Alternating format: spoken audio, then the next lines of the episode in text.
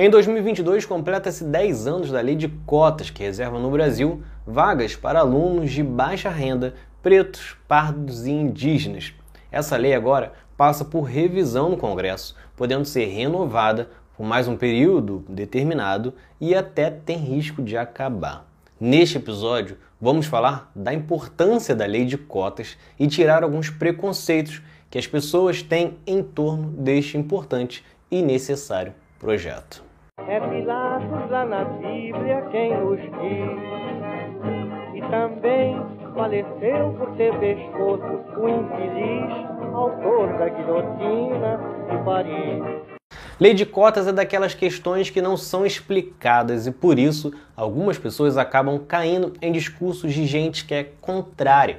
Em muitos dos casos, pessoas que são racistas, que ficam se posicionando de forma negativa ao tema. Mas a lei é fundamental por uma questão que você certamente já ouviu falar em algum momento que trata-se de reparação histórica. Afinal, os pretos no Brasil foram escravizados até 1888. Mas não é só isso. A primeira lei de educação no Brasil, de 1837, proibia negros de irem à escola e isso se manteve por décadas. O resultado foi que em 1940, menos de 20% dos pretos com mais de 5 anos no Brasil eram alfabetizados, enquanto a taxa de homens brancos era superior a 50%. E obviamente a história se repetia em todos os outros níveis de ensino.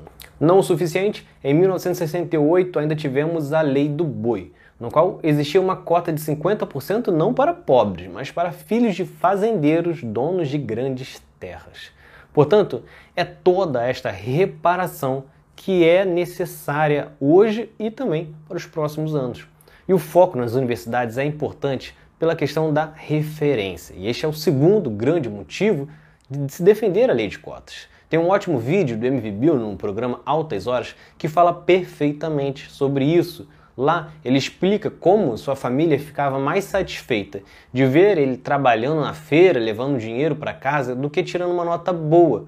Porque na história daquela família e de pessoas ao redor com a pele da mesma cor da dele, eles não conheciam ninguém que tinham tido uma ascensão na vida através dos estudos. E você, branco, seja pobre ou rico, pode entender isso, basta querer, basta olhar para o lado. É só observar quantos professores pretos você já teve no ensino médio ou na faculdade. Quantos médicos pretos já te atenderam, quantos advogados pretos, engenheiros e aí por aí vai. Com as cotas, isso muda. Primeiro, porque o estudante sabe que terá uma porta para ele entrar, o que pode estimulá-lo a seguir nos estudos. E também por ele enxergar que ele realmente pode seguir uma profissão em um nível superior. Porque a menos que você considere que o preto seja inferior, e aí temos um problema, pois estamos falando de um crime, você tem que entender que esse racismo estrutural, histórico, que faz com que tenhamos menos pretos nos cursos de direito, de medicina e de todos os outros cursos da faculdade. Portanto, não é nenhum favorecimento, e sim uma proposta que tem o objetivo buscar a igualdade e que aos poucos tem alcançado isso. Em 2019, depois de sete anos da lei de cotas e 15 desde que foi implementada na UERJ, que foi uma das pioneiras no país, pretos e pardos correspondiam a 50,3% dos estudantes do ensino superior, uma proporção muito mais próxima do que é a da população geral do Brasil. Além disso, em 2012, antes da lei de cotas ser aprovada, apenas 8,8% dos jovens entre 18 e 24 anos frequentavam ou concluíram o ensino superior. Já em 2019, era de 18,3% pouco ainda comparado ao de brancos, que era de 36,1, mas sem dúvidas um crescimento. E para quem diz que só garantir a vaga não é o suficiente, porque os cotistas não vão conseguir continuar no curso, saiba que a média de estudantes cotistas que permanecem é maior do que as que entram pela ampla concorrência. Isso ocorre em quase todas as universidades e, como exemplo, temos um relatório recente da UERJ que mostrava que 42% dos cotistas concluíram o curso, enquanto somente 30% dos estudantes que entraram pela ampla concorrência se formaram.